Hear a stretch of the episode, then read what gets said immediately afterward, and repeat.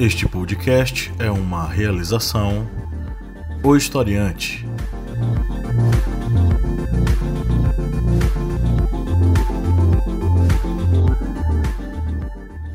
Olá, ouvintes, bem-vindos mais uma vez ao podcast do Historiante, seu podcast sobre as ciências humanas, toda semana aqui batendo ponto e responsabilizando-nos em abrir a sua cabeça sobre os assuntos do Brasil e do mundo dentro das atualidades, com muitas, muitas doses de cultura pop, história, filosofia, sociologia e outras ciências mais que a gente puder mencionar, né? Eu sou o professor Paulo Magalhães e aqui comigo, mais uma vez, estão o Kleber Roberto. Tamo junto e Xelonal. A Lídia Verônica. Oi. E o senhor Márcio Fabiano. Olá, minha gente. Mais uma semana. Estamos novamente aqui. Pois é, hoje a gente está aqui para falar sobre a crise hídrica e a escassez de água em nosso país, tema muito importante e perigoso, né? Principalmente num contexto onde nossos reservatórios de água estão secando e nós estamos aí meio que pensando o que fazer diante de um quadro tão perigoso, né? Antes da gente começar, uns recadinhos, né? Você que nos acompanha há um bom tempo e curte nosso material, considere ser um apoiador, vá ao apoia.se barra historiante e faça um apoio. A partir de R$ reais mensais você entra para o nosso grupo secreto com muitos, muitas recompensas.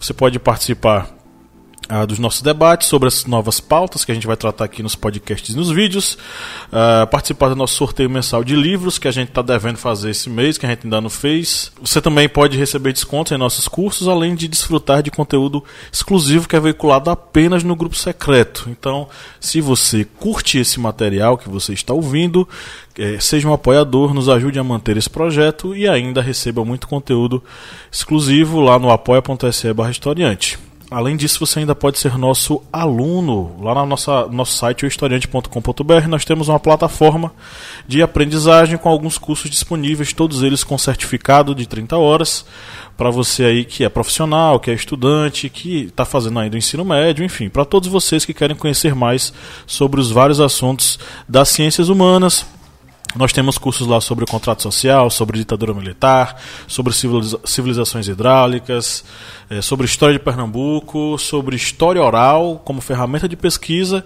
além de outros vários temas que a gente ainda vai tratar. Os cursos estão pipocando, vem novidade aí, vem um curso sobre as mitologias que a gente vai lançar inicialmente para os nossos apoiadores e depois que os nossos apoiadores desfrutarem desse curso, a gente vai abrir para o público em geral. Então se liguem lá no site ohistoriante.com.br que além de ter muito conteúdo bacana para você conferir e estudar, ainda pode ser nosso aluno fazendo sua inscrição. A inscrição custa R$ 59,90, nossos apoiadores têm de 30 a 40% de desconto. Conheça a família historiante de podcasts. Nós temos aqui alguns podcasts na casa. Quem acompanha este podcast aqui, o Historiante, já notou que na segunda-feira nós temos um programa novo, né, Kleber? Isso mesmo. Nós estamos vindo aí com a Minipédia e já temos um episódio novo, é o episódio número 1, um, que está falando do excelente livro que também se tornou um grande filme, que é o livro Doze Anos de Escravidão. Pois é, 12 anos de escravidão, que é um best-seller, que é um livro de é um livro autobiográfico, não é, do Solomon Northup, que conta a história os 12 anos de crueldade pelo qual ele passou enquanto era escravo. Escute nosso podcast logo depois desse aqui que você vai conferir. Então toda segunda-feira tem a Minipad e nós temos também o outro programa que é a sessão cult, né, Lídia Verônica? É isso aí, gente. Tô em falta aí alguns meses já, mas eu estava de licença, então eu me perdoo. Mas logo, logo a gente volta aí com material legal para vocês. Ok, ok. E o, a Sessão Cult logo, logo tá de volta ao nosso feed. Além disso, vocês dois não se calem não, porque vocês dois têm dois podcasts para falar aqui, não é? Isso mesmo. Nós temos o podcast Correspondente de Guerras. Temos já o início, o primeiro episódio sobre a Segunda Guerra Mundial, que vai abordar tanto a sessão do nazifascismo na Europa, como também a seção imperial do Japão, com várias informações muito interessantes sobre esse prelúdio desse grande conflito que formou, que moldou a história mundial. Lídia Verônica tem as arretadas, né? Arretadas também está de férias, já é, que minha companheira de bancada. Ela está aí pelo Brasil divulgando um documentário. É, enfim, ela está de férias, a gente está de férias, né? E vai tentar voltar agora em outubro com bastante conteúdo para vocês. Pois é, aguardem e acompanhem aí os podcasts da casa. E se você quer ainda mais conteúdo de forma gratuita, tem uma coisa para lhe falar. Nós temos um aplicativo móvel disponível para que vocês possam acessar aí na Play Store para vocês que são usuários Android. Então, se você está afim de mais conteúdo e nesse aplicativo você vai encontrar lá simulados, cards de resumo, apostilas, aulas em áudio, tudo para você é, caprichar aí nos seus estudos. Basta você fazer download, né? Lá no na Play Store, pode baixar lá o aplicativo O Historiante com muitos podcasts exclusivos para o aplicativo. Exclusivos, tá? E Kleber, que é um marqueteiro agora, quer tomar o lugar de Márcio Fabiano. Pois é. Então, algum recado eu esqueci de dar? Não, né? Então vamos embora. Vamos entrar na pauta. Temos aqui uma matéria. Essa matéria é assinada pelo Elton Alisson, da agência FAPESP ela, ela é intitulada da seguinte forma: Sem investimento, brasileiro viverá falta d'água. Foi publicado no dia 20, 29 de agosto de 2019 e diz o seguinte: O Brasil possui a maior reserva terrestre de águas superficiais, além de duas das maiores áreas úmidas do mundo, o Pantanal Mato Grossense e a, Bahia, e a Bacia Amazônica e vastos reservatórios de água subterrânea. Essa abundância de água, porém, não garante a segurança hídrica do país. O recurso natural está distribuído de forma bastante desigual pelo território nacional e sem investimentos em infraestruturas para garantir o abastecimento, 74 milhões de brasileiros podem sofrer com a falta d'água até 2035. As conclusões são do relatório temático Água, Biodiversidade, Serviços Ecossistêmicos e Bem-Estar Humano no Brasil e de seu respectivo sumário para tomadores de decisão, lançados nesta quinta-feira, dia 8 de agosto. Né? Isso é, é uma matéria do mês passado, durante o 15º Congresso Brasileiro de Lim Liminologia em Florianópolis.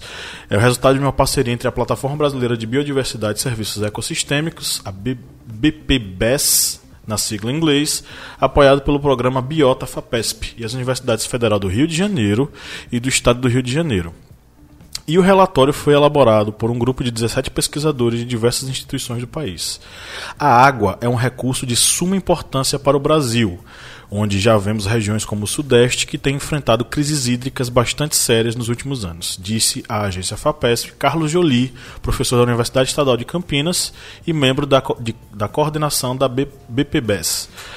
A redução da disponibilidade de água poderá acirrar os conflitos pelo uso desse recurso no país, avaliou o pesquisador, que também é coordenador do programa Biota FAPESP. De acordo com o relatório, cerca de 10% das espécies de peixes continentais do país estão sob risco de extinção e 30% do total de espécies da fauna ameaçada no Brasil compreendem peixes e invertebrados da água doce. Quase 65% das áreas úmidas brasileiras, fundamentais na prevenção de enchentes e de outros desastres naturais, foram perdidas e a taxa atual de alteração desses ambientes observada é três vezes mais rápida que a perda da floresta. O enfrentamento das ameaças e a conservação dos ambientes aquáticos e das áreas úmidas nas diferentes regiões do país serão fundamentais para garantir a segurança hídrica do país, indica o relatório. A restauração florestal e a conservação dos mananciais e da vegetação ribeirinha podem trazer benefícios consistentes para a qualidade de água e reduzir consideravelmente os gastos com tratamento. Bom, gente, vocês viram aqui que muitas notícias que não são interessantes, né? a destruição de boa parte da biodiversidade ligada à questão das águas doces em nosso país e mesmo a devastação da flora em nosso país, né? As matas ciliares que a gente fala tanto, é, principalmente em quem vive na beira do rio, como, como é o nosso caso aqui, é, isso influencia diretamente na qualidade da água e na quantidade da água. Nós temos aqui duas cidades lado a lado, uma delas ainda com muita mata ciliar conservada, que é o caso de Juazeiro, e a outra com a mata ciliar praticamente devastada, que é Petrolina. E nós vemos recorrentemente em Petrolina a aparição de plantas chamadas de baronesas que se alimentam de dejetos, especificamente do lado petrolinense, que é o lado que está mais devastado. Então, a importância da manutenção das, das fontes de água, dos riachos, É, a gente aqui do, do, da Bahia e de Pernambuco, a gente está viajando e geralmente a gente passa por pontes sobre riachos. Só que esses riachos já não existem mais, boa parte deles, porque a devastação da biodiversidade da caatinga acaba fazendo com que essas fontes de água naturais que acabam alimentando o Rio São Francisco e alimentando tantas pessoas também, né? Elas sequem e isso acaba é, é, comprometendo a biodiversidade e o ciclo natural, porque aí você acaba a água, o bode não bebe mais a água, morre. Quando a planta, é, é, quando a árvore derruba o fruto, que o bode pisa para nascer outra planta, ele já não está lá mais para pisar. Então isso quer dizer que a próxima planta não vai nascer. E a planta não nascendo vai gerar um desequilíbrio completo. Então, nós estamos assistindo esse processo, que é um processo extremamente danoso para a nossa vida, isso acaba influenciando na escassez de água e na crise hídrica que nós já enfrentamos, mas nada comparado, segundo o relatório aqui é, apresentado pela FAPESP, ah, em relação ao que vai acontecer em 2035, uma crise hídrica terrível e que, como diz bem a matéria, sem investimento, o brasileiro viverá falta d'água. Né? E o que fazer sem água? Vamos refletir sobre isso agora, né, galera? Bem, o Brasil, que já viveu várias crises hídricas, e principalmente a crise de 2014 a 2016, que foi uma das crises mais complicadas, porque envolveu tanto a produção de energia elétrica, como também a distribuição de água tratada para grandes cidades, como por exemplo São Paulo ou Brasília, essa grande crise hídrica abriu os olhos do brasileiro para a preservação dos seus recursos hídricos. Contudo, parece que o brasileiro ainda tem aquele problema de memória que, a partir de 2018, voltou novamente a ter grandes consumos de água e grandes desperdícios de água. Bem, segundo dados da ANA, a Agência Nacional de Águas, o consumo de água no Brasil ele é dividido da seguinte forma. Eu vou citar aqui os três principais consumos, consumidores de água no Brasil. O primeiro é a agricultura, com 72% da água que é consumida no Brasil vai para a agricultura. 11% para consumo animal e 9% para o consumo urbano. E dessa, uh, desse consumo na agricultura, cerca de 50% da água ela é perdida devido à é, evaporação. Já... evaporação? Isso. Não, porque você falando de, de, do, da quantidade, né, 70% é muito. É, e pensando assim que, que isso tudo vai, essa água vai se transformar em agrotóxico praticamente, a chuva que vai vir é ácida, né? É porque muitos pesquisadores pensam que há um problema na no sistema de irrigação no Brasil, porque muitos se utilizam aquele sistema de de se jogar grandes quantidades de água sobre o terreno, não é algo de gotejamento, algo concentrado. É aquele que joga enxurrada de água, isso aí tanto destrói a, o solo, porque está jogando agrotóxicos no solo, como também acaba salinizando o terreno.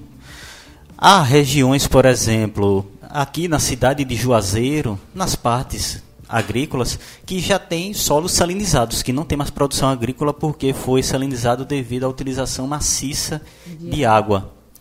Durante esse sistema de irrigação sem controle, só jogar grandes quantidades de água e sem uma, uma controle para ver a eficácia desse sistema de irrigação.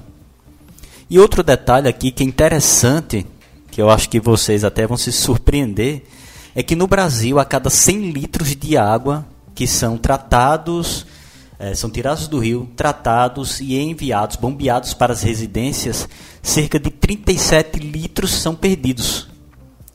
Ou seja, de cada 100 litros, 37 litros são perdidos. Quase 40%. Quase 40%. Apenas 60% é aproveitado, praticamente. E outros dados que são terríveis para, para esse, digamos, esse controle hídrico no Brasil. E outro problema que ocorre também no Brasil, além dessas questões de dessa perda de água, é que também há uma falta de consciência no do próprio brasileiro em si em manter essa digamos, esse controle dos seus recursos hídricos, já que há uma noção de que é, tem muitos rios, é algo que se eu não usar agora, a água vai direto para o mar, vai se perder, mas não tem a consciência também de preservar, de ter aquele controle sobre o seu consumo diário de água.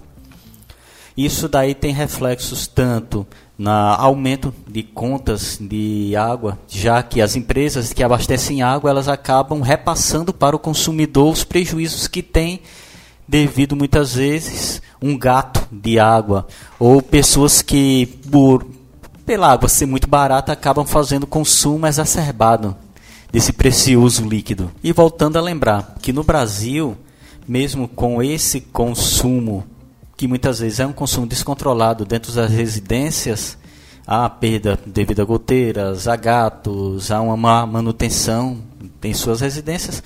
O principal consumidor de água no Brasil é o agronegócio. Pois é, é quando você fala de multar por desperdício ou prevenir é, por conta de escassez no uso da água, é, prevenir não, é regular, é, geralmente a lei só traz é, a regulamentação do consumo humano, né?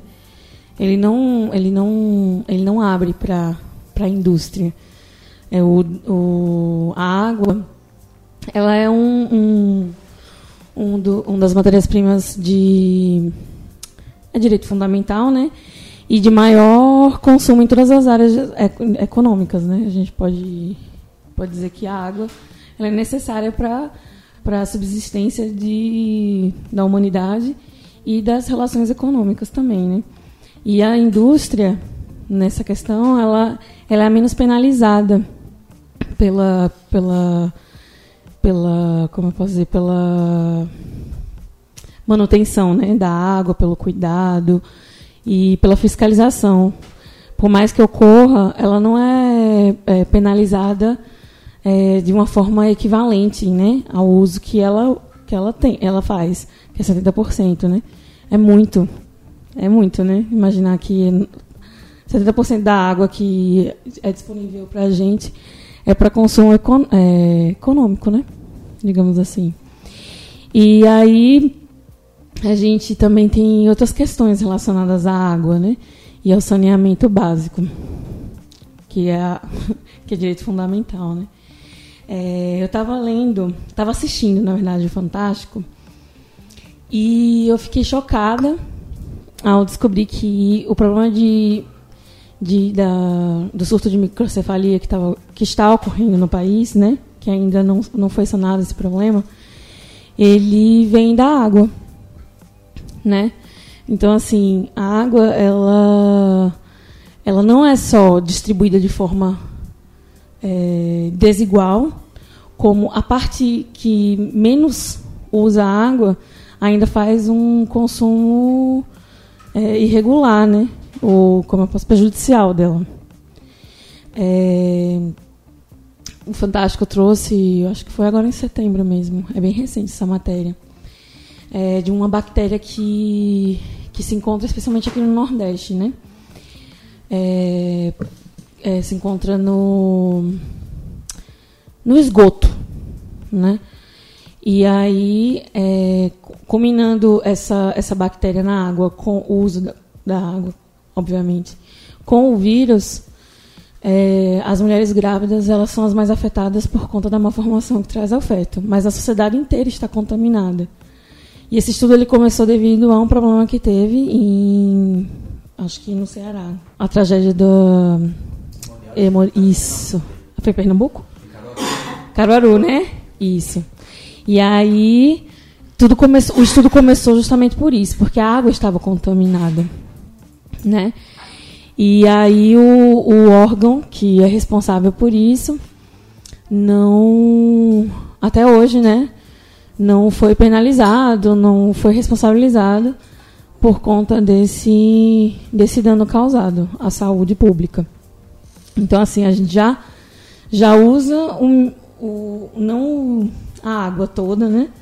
E o mínimo que é, se é disponibilizado para o uso humano, ainda assim vem, vem danificada, né? Digamos assim.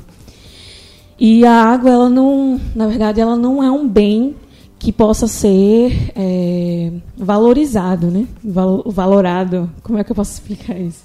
Não se dá um Monetizado. monetizado. Você paga pelo serviço, certo? Porque todo mundo tem direito à água, né?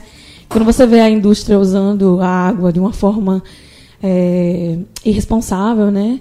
Então, como eu posso dizer, inconsequente, né? Como você falou, eles mesmos se dan- eles danificam o próprio solo, que, enfim, é de uso deles.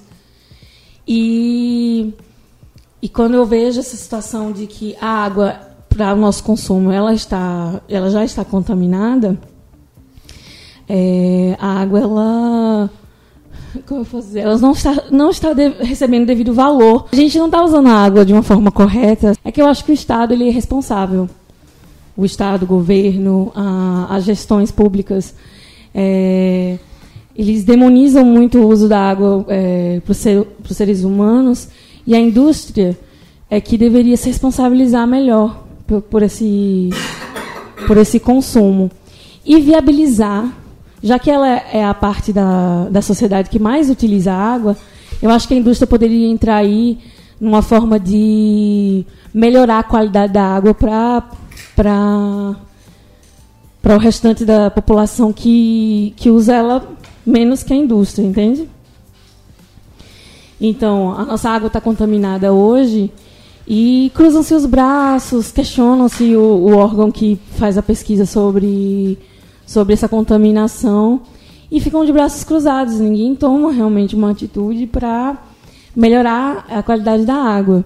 E eu acho que, uma das, em vez de penalizar monetariamente as indústrias, porque a, a indústria acaba demorando para pagar multa, ou não paga, ou não é realmente fiscalizada.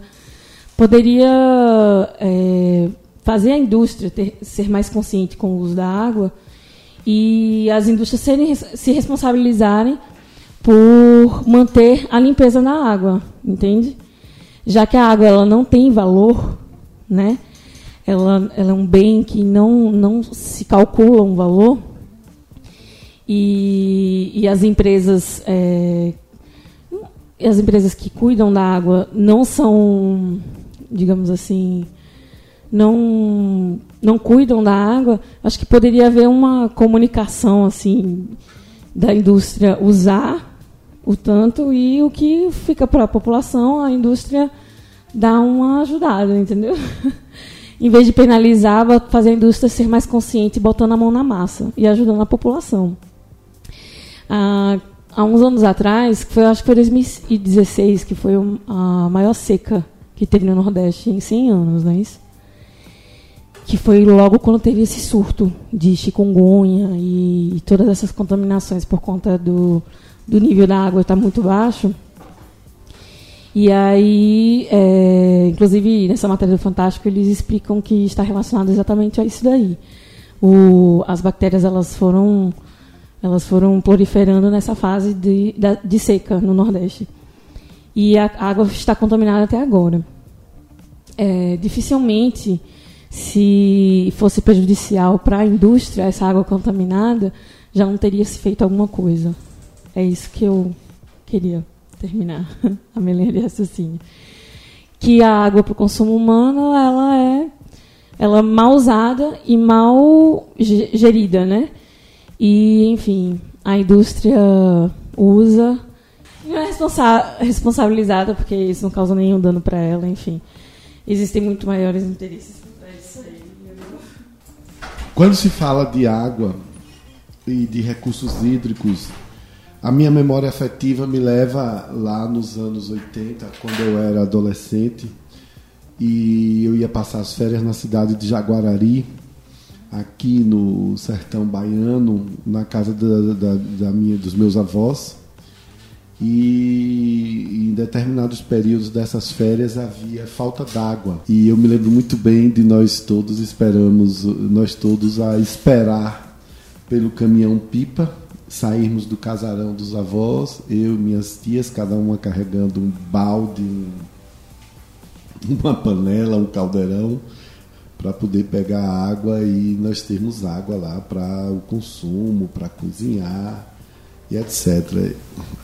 Essa é uma memória bem, bem forte que eu tenho. E eu gostaria de, através dessa minha memória afetiva, trazer o problema do, do, da questão hídrica no Brasil para o indivíduo, para o cidadão. Nós precisamos refletir sobre o que você está fazendo para que o consumo de água seja mais racional e inteligente. Você está discutindo isso com seu pai, com sua mãe, com seus irmãos, com suas irmãs se você mora num prédio, você está discutindo isso, levando isso como pauta para o síndico ou síndica, para os condônimos, de onde vem a sua água? Vem de poços artesianos, vem do sistema de abastecimento de sua cidade?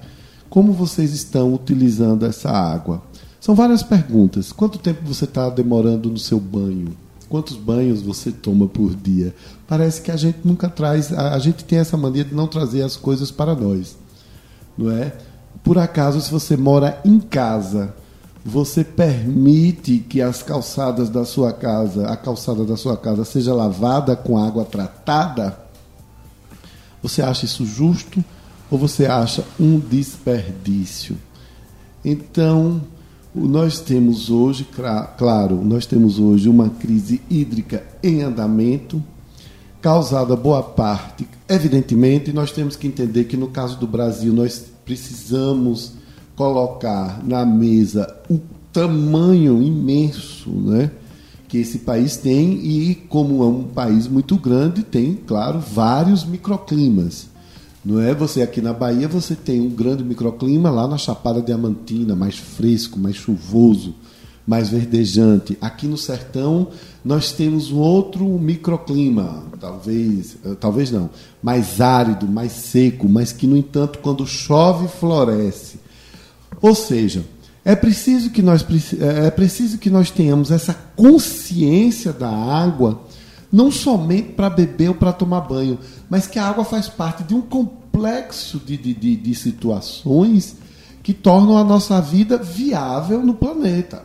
A Lídia acabou de falar. Se as empresas que estão consumindo muita água uh, não estão pensando, raciocinando em termos de racionalização, certo? De tornar esse uso mais racional, esse, diminuir esse, eh, esses exageros de consumo, somos nós que devemos pressionar. E nós pressionamos, volto a dizer, nós pressionamos em casa, com o pai, com a mãe, com a família, dizendo o que é que nós podemos fazer aqui para diminuir o consumo. Nós, nós pressionamos politicamente, conversando com os vereadores, com o prefeito, com os secretários municipais, com os, os nossos deputados estaduais e federais, sugerindo, pedindo e também, claro, impondo a eles novas maneiras de encararmos o uso da água. Aqui no Nordeste, nós sofremos tanto com a seca que nós tivemos que nos reinventar. E uma dessas reinvenções se chamam cisternas.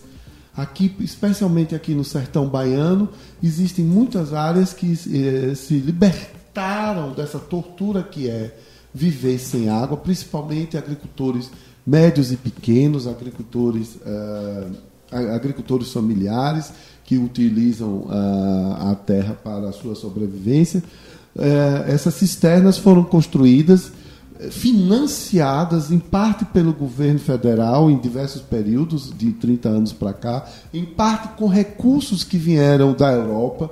Me lembro que aqui na região de Juazeiro, no nosso interior da Bahia, a boa parte das cisternas, é, desse conceito de criação e de uso de cisternas no, nos distritos, nas roças, nas pequenas propriedades rurais foram incentivadas por um, por um homem chamado Dom José Rodrigues, um bispo católico que era bastante preocupado com essa questão da água e que conseguiu, com sua influência, trazer financiamento de dinheiro dos alemães, dos católicos da Alemanha. Eu me recordo muito disso. Quando a gente fala de água, a gente fala da nossa vida. A gente fala de momentos que, em algum momento, a gente precisou dela, faltou não é? E eu me recordo que eu, eu, eu fui eu fui chamar, convidado a traduzir adolescente, eu cantava no coral da igreja, eu sabia inglês e fui convidado a traduzir justamente ser o tradutor ah, de, de, de um grupo de alemães que vieram fiscalizar essas cisternas, fiscalizar as obras que Dom José Rodrigues construiu com o dinheiro, com dinheiro deles.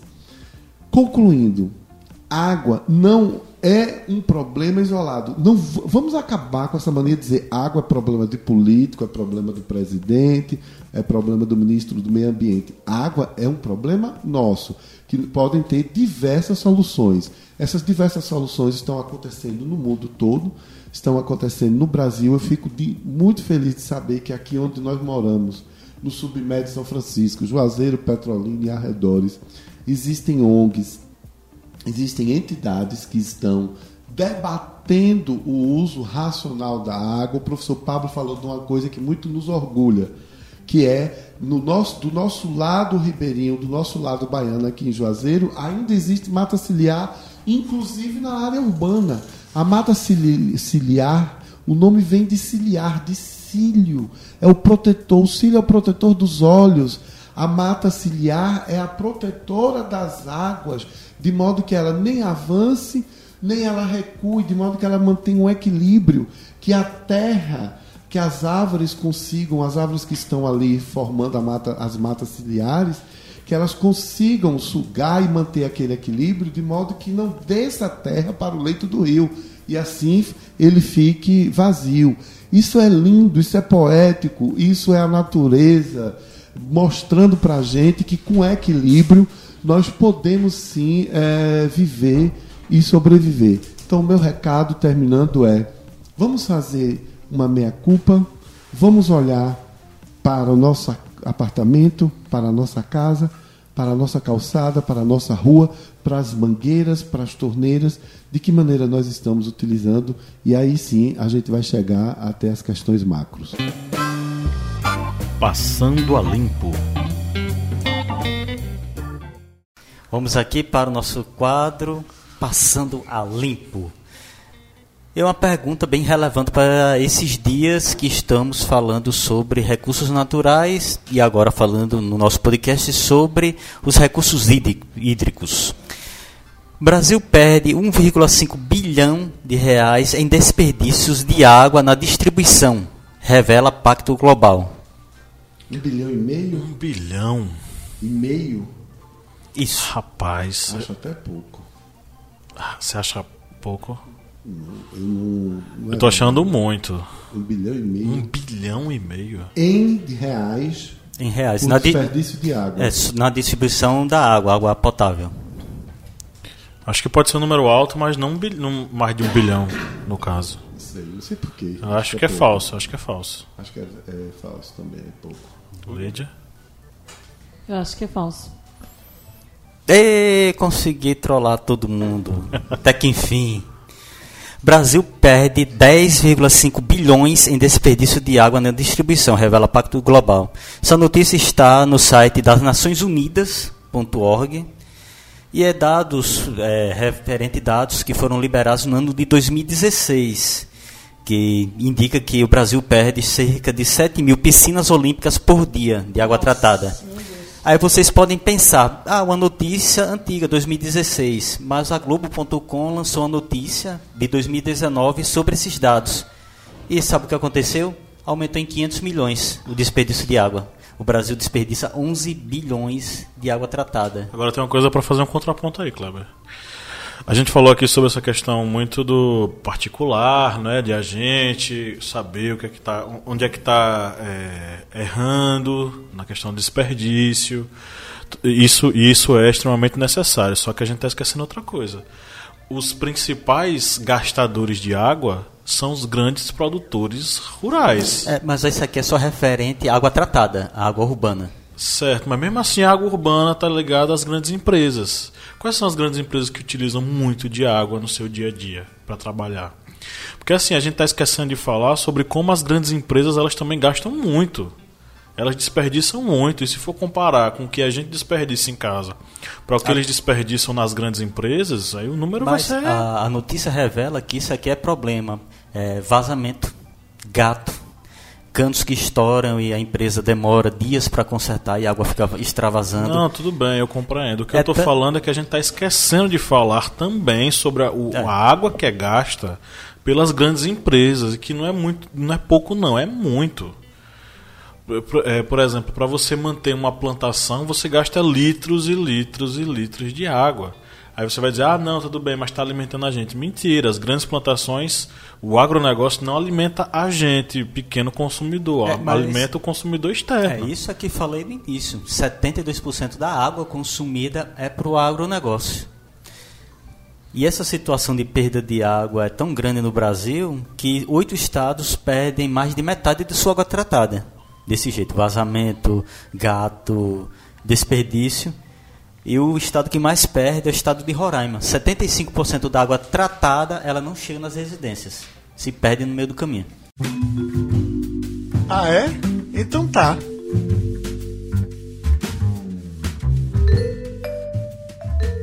Vamos agora para as nossas interações com os nossos seguidores. Nós temos aí algumas falas né, para a gente analisar. A gente vai fazer agora diferente dos outros programas. Cada membro da banca aqui escolheu duas perguntas, as quais vai querer fazer uma análise.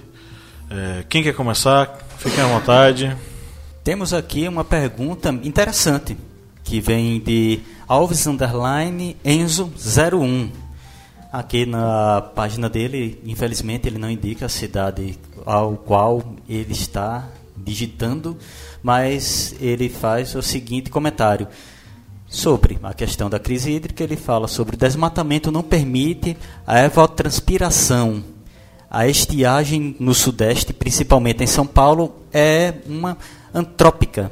Nos, esta- nos Estados Unidos, 70% da água vai para a agroindústria, sofrendo reações com agrotóxicos e formando chuva ácida pelo país. E é um problema que ocorre no Brasil, pois esse problema da evapotranspiração que ocorre na floresta amazônica, que é as grandes massas de água que são evaporadas pela floresta amazônica, que formam os chamados rios voadores, que chegam na cordilheira dos Andes e voltam para a região central do continente, e aí é responsável por formar grandes rios no Brasil. Conforme vai ocorrendo o desmatamento da Amazônia, vai chegar um período em que essa transpiração, digamos, da Amazônia, ela já não vai ocorrer de forma a provocar essas chuvas na região sul e sudeste. E alguns pesquisadores indicam que se isso não ocorrer, regiões do centro-oeste, sudeste e até do nordeste, que depende do Rio São Francisco, vão se tornar regiões desérticas, desérticas mesmo, sem nenhum tipo de vida, porque não vai ter chuva, graças a esse desmatamento contro- descontrolado que ocorre rumo à Amazônia. E sobre essa questão dos agrotóxicos que ocorre nos Estados Unidos, é um problema também que ocorre no Brasil, mas não tão relacionados à chuva ácida. É um problema mais relacionado com a contaminação do solo, de lençóis freáticos e, consequentemente, da salinização e da destruição de áreas que poderiam ser utilizadas para o plantio. Eu estou lendo aqui a interação do nosso seguidor Costa Bahia. Ele é baiano, aqui como eu, e ele, ele diz o seguinte: ele afirma que a crise hídri- hídrica é causada pelo uso maciço de águas pelas indústrias agro. Olha, Costa, acho que você tem razão. O professor Pablo tratou disso agora num, num comentário desse, mas eu queria ah, falar sobre o seguinte, meu querido Costa Bahia. Nós precisamos, eh, nós precisamos da indústria agro. né? O que nós precisamos é fiscalizá-la mais e solicitar que elas tenham, a- elas possam criar uma maneira mais racional de lidar com a água. É uma discussão muito grande no Brasil sobre o agrobusiness por, pelo uso intenso de água, inclusive aqui no, na região do submédio São Francisco, todos nós sabemos que nós temos aqui uma riqueza que foi gerada pela, pela irrigação, pelo uso da água irrigada. É, nós temos aqui recentemente discussões sobre a transposição do Rio São Francisco, que ainda hoje não é 100% aceita. Existem muitos opositores a essa transposição. Recentemente saiu uh, nos jornais uma denúncia de que agricultores aqui na região de Cabrobó, Orocó, em Pernambuco, estavam sofrendo com a, a falta de água. E eles é, estavam com suas. As propriedades deles eram situadas justamente nesse perímetro que não deveria mais sofrer isso, porque a transposição, os canais da transposição estavam passando ali do lado. Então, uh, eu acho que você tem razão, mas eu só queria acrescentar uma coisa ao seu comentário, né? Não é só é, não é só denunciar o uso maciço das águas pela indústria agro, mas é também forçar os governos a criarem políticas públicas desse uso mais racional, mais equilibrado. Bom, o Diogo disse que falaria sobre a desigualdade no uso da água, a diminuição da oferta de água potável, né? Cultural, é, cultura do desperdício e geração de conflitos. Sobre a cultura do desperdício, eu acho que é, a gente tem avançado um pouquinho mais a cada, digamos, ano, né? Acho que a gente vem crescendo muito a consciência em relação ao meio ambiente. Embora atualmente o nosso governo seja um pouco alienado sobre essas questões ambientais, é, eu não falaria tanto, que ele está fazendo aqui, que ele traria na redação dele, né, no caso. É, falaria tanto sobre a cultura do desperdício. Embora sim, a sociedade ainda não é consciente sobre o uso da água.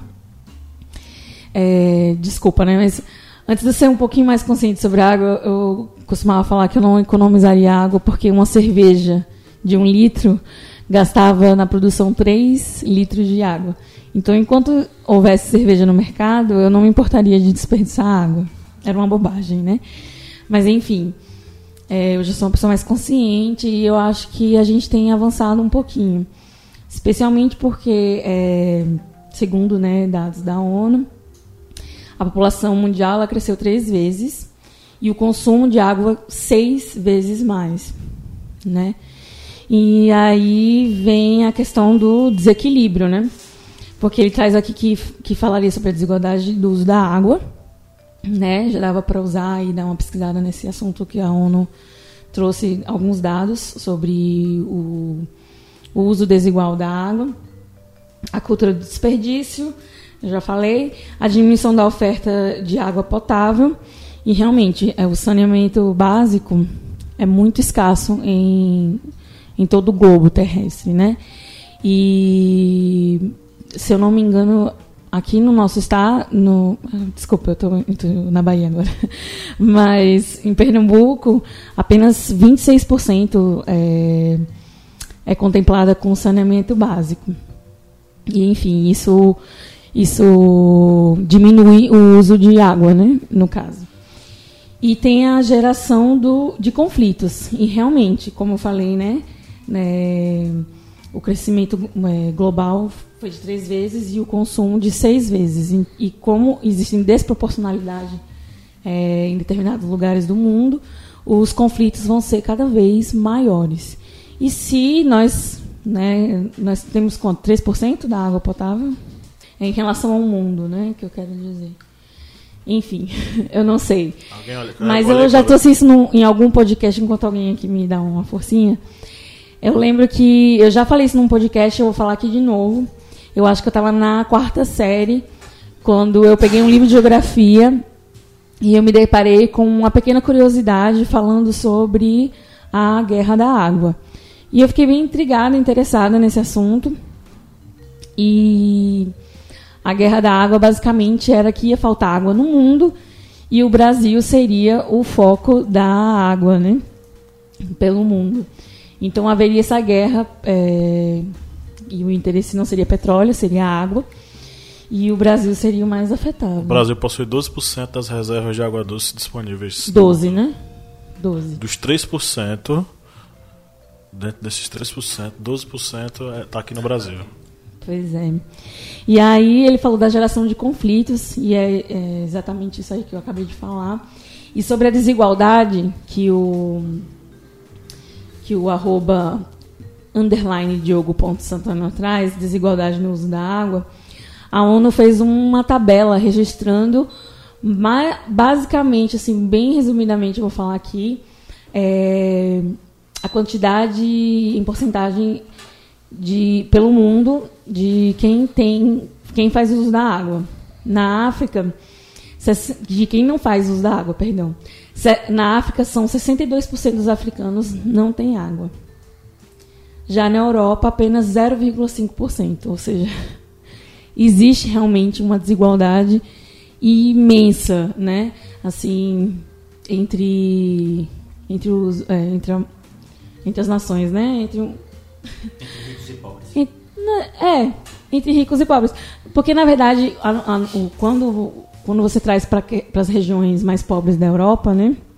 É, são mais a, a, parte rural que é mais desprovida, né, do, dos recursos hídricos e consequentemente do saneamento, no saneamento, saneamento básico. Então, o jogo é, eu acho que eu falaria mais sobre a questão da desigualdade da água e, consequentemente, na geração de conflito por conta disso. Consequentemente, os países ricos irão reivindicar a água. Né? Vamos aqui para um questionamento e um comentário. Tem, infelizmente, a pessoa colocou uma abreviação aqui, mas é um comentário interessante e relevante. A pessoa também não indica da cidade qual ela é. É... Aqui a abreviação é GRLBXSS. Mas essa página, esse, esse perfil comentou o seguinte: falaria sobre a seca no Ceará de 1915. Essa seca no Ceará de, do, de 1915, ela acabou revelando várias situações bem digamos, caóticas em um cenário sem água no Brasil. Já que nessa, grande, nessa seca que ocorreu em 1915, ocorreu, por exemplo, a instalação de currais humanos no Ceará, já que as pessoas que acabaram migrando em regiões que estavam sofrendo com a grande seca que ocorreu no final do século XIX e acabaram enchendo as ruas das grandes cidades litorâneas por exemplo, no Ceará, em outros locais, o governo, ao invés de combater a seca com projetos de abastecimento de água, simplesmente fez currais humanos, que eram uma espécie de campos, mini campos de concentração, para evitar que essas pessoas se deslocassem para as capitais. Há um livro muito bom, um livro excelente de Raquel de Queiroz, O 15, que aborda essa seca que ocorreu em 1915. E nós podemos tirar como é é, exemplo e como também comentários sobre essa seca que ocorreu em 1915 é que os governos eles não podem falhar em auxiliar as pessoas com o abastecimento de água, com esse recurso que é tão necessário a partir do momento em que ocorrem crises de seca, vai ocorrer uma migração muito grande para regiões em que as pessoas acreditam que tenham uma maior condição de vida, uma melhor perspectiva de sobreviver e acabam muitas vezes migrando para regiões onde vão sofrer com a miséria e serem excluídas pela sociedade. Com a seca de 1915, nós também podemos ver que os governos muitas vezes não investem para tentar aplacar os problemas com a seca, os problemas com o abastecimento hídrico e muitas vezes fazem aquele, digamos, é, jeitinho brasileiro para tentar evitar que essa cena que não é vista com bons olhos pela elite acabe se revelando, que é tentar fazer com que as pessoas fiquem à força em regiões que estejam sofrendo com a seca. Eu quero aqui mencionar o V. Jaque, que ele diz o seguinte: crítica a indústrias secas em lugares que não deveria existir, racionamento e manutenção das florestas. Na verdade, o nosso querido Jaque ele faz uma síntese dos nossos comentários de nós quatro aqui. Valeu, Jaque, é isso mesmo. Vamos refletir, não é? A gente precisa estar tá sempre questionando isso daí. Só para que o Iguinho, né, em 1978 ele diz aqui a dessalinização da água e o comodismo popular, por acharem que a água do mar tornará com, consumível. O comodismo e o consumo desenfreado aumenta a cada dia. Assim, é, ele está certo nesse argumento, mas a gente não pode confundir que a dessalinização não tem muito a ver com a questão do, da água salgada, né? Mas sim, existe uma proposta de que possa é, tornar a água do mar é, consumível, mas até hoje acho que ainda não existem né, reais é, resultados sobre o uso da água. Pelo menos ainda não foi, não foi disponibilizado em grande escala, que é o interesse né, da população. A tecnologia para dessalinização dos poços artesianos que a Embrapa já faz. O que o Bolsonaro e a galera dele queria fazer era trazer uma tecnologia israelense de dessalinização de água salgada que eles usam lá. É, que ficou naquela conversa, não sei se vocês lembram, né? Mas ficou naquela conversa no início do ano e até hoje a gente fica aqui. Cadê? Já se passaram né, nove meses, cadê o tal do, do da, da, tecnologia? Mas o que existe muito de eficaz, se ele está querendo falar sobre alguma alternativa da água de tratamento de água seria o que a gente já faz aqui na nossa região. A gente já tem uma estrutura de a combate à seca. Não, a gente tem uma estrutura de combate à seca não ligada à dessalinização, mas ligada à utilização de outros recursos para man manter a água aqui na nossa okay. região. Essa questão das, das cisternas que foram instaladas, que captam as águas das chuvas, e ainda que não chova o ano todo, mesmo aquela chuva que cai já entra no, no reservatório, já é utilizada. O homem sertanejo tem uma série de técnicas para sobreviver a questão da água, principalmente a utilização de alguns recursos vegetais, a, a, a que a gente chama aquela batata do, do umbu que fica debaixo da terra, que em muitos momentos se retira dali para beber a água que está ali guardada. Enfim, são estratégias que são podem ser utilizadas, mas não é uma estratégia que sana a questão da crise, porque e aí falando em relação à seca, porque a seca ela não é, por exemplo, aqui a gente convive com a seca constante. A seca não é uma coisa que você vai acabar. Você não acaba com a seca. Ela é um processo da, do, da própria biodiversidade. Nós temos períodos de seca no Nordeste, na região do semiárido, da, da Caatinga, que são extremamente normais. Elas acontecem porque elas devem acontecer. Está dentro do ciclo biológico. Agora a questão é como nós lidamos e sobrevivemos a isso, né? Como nós lidamos com essas com essa condição geográfica ambiental e superamos isso, né? Então, ok, agradecemos a todos vocês que mandaram mensagens aí, participaram com a gente. Se você está nos ouvindo e gostaria de mandar a sua pergunta para esses três mestres aqui que acabaram de responder, é, é simples. Você vai entrar nos nossos perfis no Instagram e no Facebook e vai deixar uma mensagem para a gente lá, mandando sua, sua interação. Ela pode, poderá ser lida aqui é, ao vivo é, por nossos membros e você vai se sentir contemplado. É, bom, vamos para o Pinga Fogo. Pinga Fogo do Márcio. Queridos colegas Pablo, Lídia e Kleber, quem de vocês efetivamente racionaliza a água em casa? Bem, em casa eu já faço uma, por exemplo, na descarga eu já boto no nível mínimo que necessita de água para utilizar a descarga.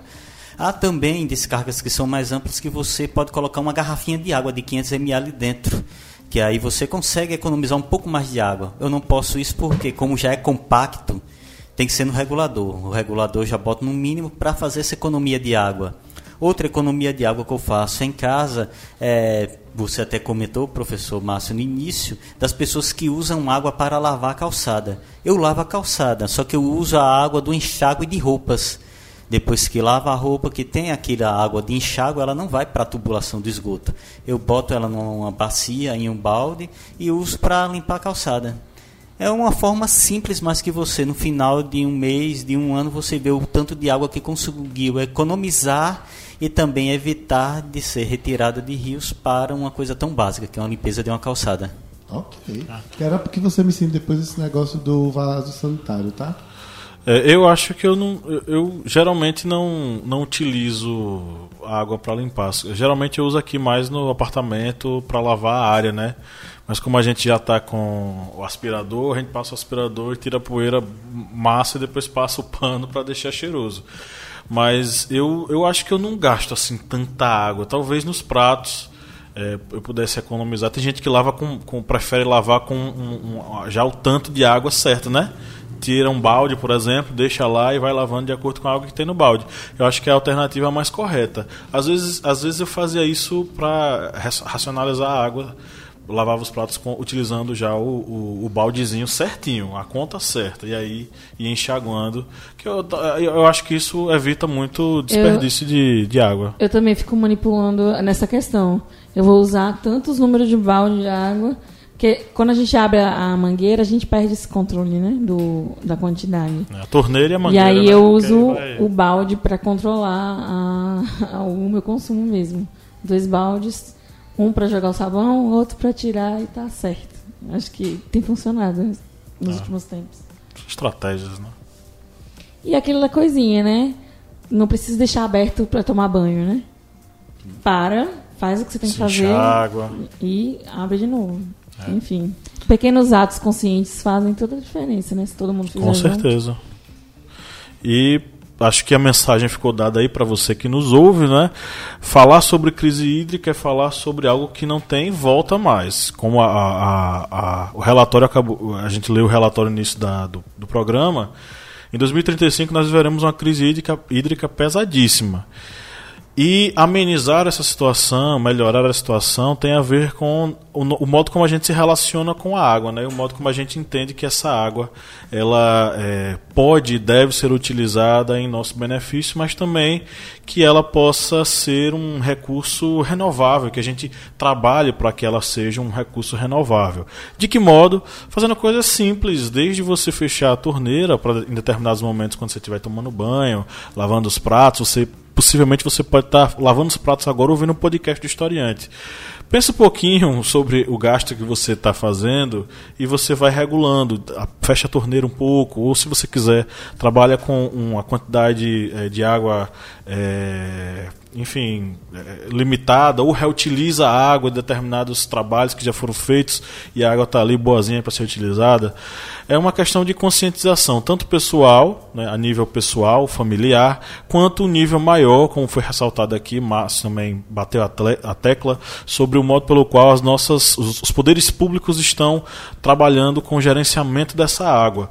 E você também, no papel de cidadão, cobrar a empresa que faz a distribuição de água se todos os canos estão é, em manutenção, se os bueiros não estão estourados, se os encanamentos que conduzem água para as casas estão em bom estado, é, porque isso perpassa a esfera familiar, domiciliar e a esfera municipal, estadual, enfim, ligada à convivência no nosso cotidiano. E principalmente, vamos preservar a nossa fauna e nossa flora, vamos preservar as matas ciliares nas beiras dos rios e principalmente vamos lutar pela manutenção e pela sobrevivência da Amazônia, gente. A Amazônia está sendo atacada de todos os lados e nós precisamos dela para manter a, a, nossa sobrevivência, para manter a nossa, o nosso bem viver, o nosso bem conviver. Então vamos lutar pela Amazônia porque lutar pela, pelo ecossistema, pela manutenção desse ecossistema, é lutar pela sua vida e pela vida dos seus filhos, netos, bisnetos e por aí vai. Porque você pode até se acabar aqui, mas seus filhos e seus netos continuarão aqui. Que tipo de mundo você quer deixar para essas pessoas? Dicas culturais. Vamos agora para as nossas indicações. E aí, eu queria começar, mas hoje eu não indico nem filme, nem livro. Eu quero indicar uma ideia, um conceito. Eu queria indicar vocês, historiantes, que pesquisassem sobre cisternas. Ao entender como funcionam as cisternas, você vai perceber que vai abrir um leque na sua cabeça de que é possível lidar com a água de maneira racional. Não importa que não falte água em sua casa.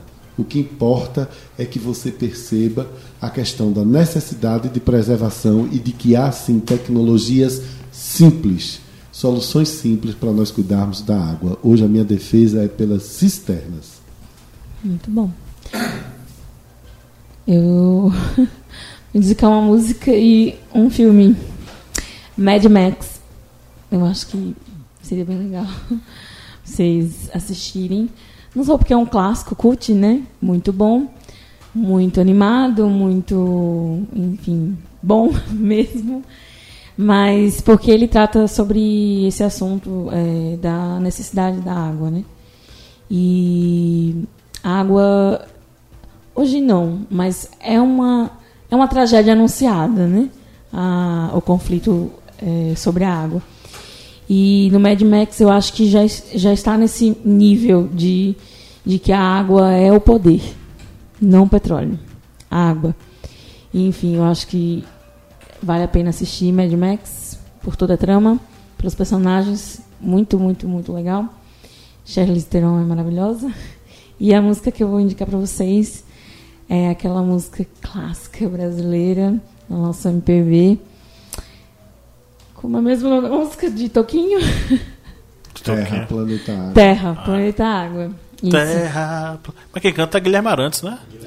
Mas é de Toquinho, né? É a música. É Toquinho, não, não? Eu, eu tô por fora da autoria. Gente, eu conheço a versão do então, Guilherme Arantes, que é mais famosa. Né? Guilherme Arantes cantando Terra, Planeta Água. Mais fácil. tá certo. O Mad Max eu só ia me, inter- me interpor, porque Mad Max é, é interessante porque ele mostra de fato como seria a nossa vida sem água e como isso é crucial, porque o Immortan Joe ele mantém a sua o seu controle sobre a população mediante o fato de ele ter o controle de soltar aquela água lá pro povo. Inclusive o, o- o fato de que é, quando a Charlize Theron, né, a Furiosa, com o Max, eles conseguem retornar lá depois daquela daquele pandemônio, toda aquela aventura toda, a primeira ação deles é abrir a torneira e tome água aí, galera, à vontade. Porque a água é, é- é fundamental. A gente já, já existe uma guerra por água. A gente já faz isso já. Por exemplo, é, é, a máfia dos, dos, dos carros-pipa do interior. O que é a máfia dos carros-pipa se não a gente negociando a sobrevivência das pessoas com água?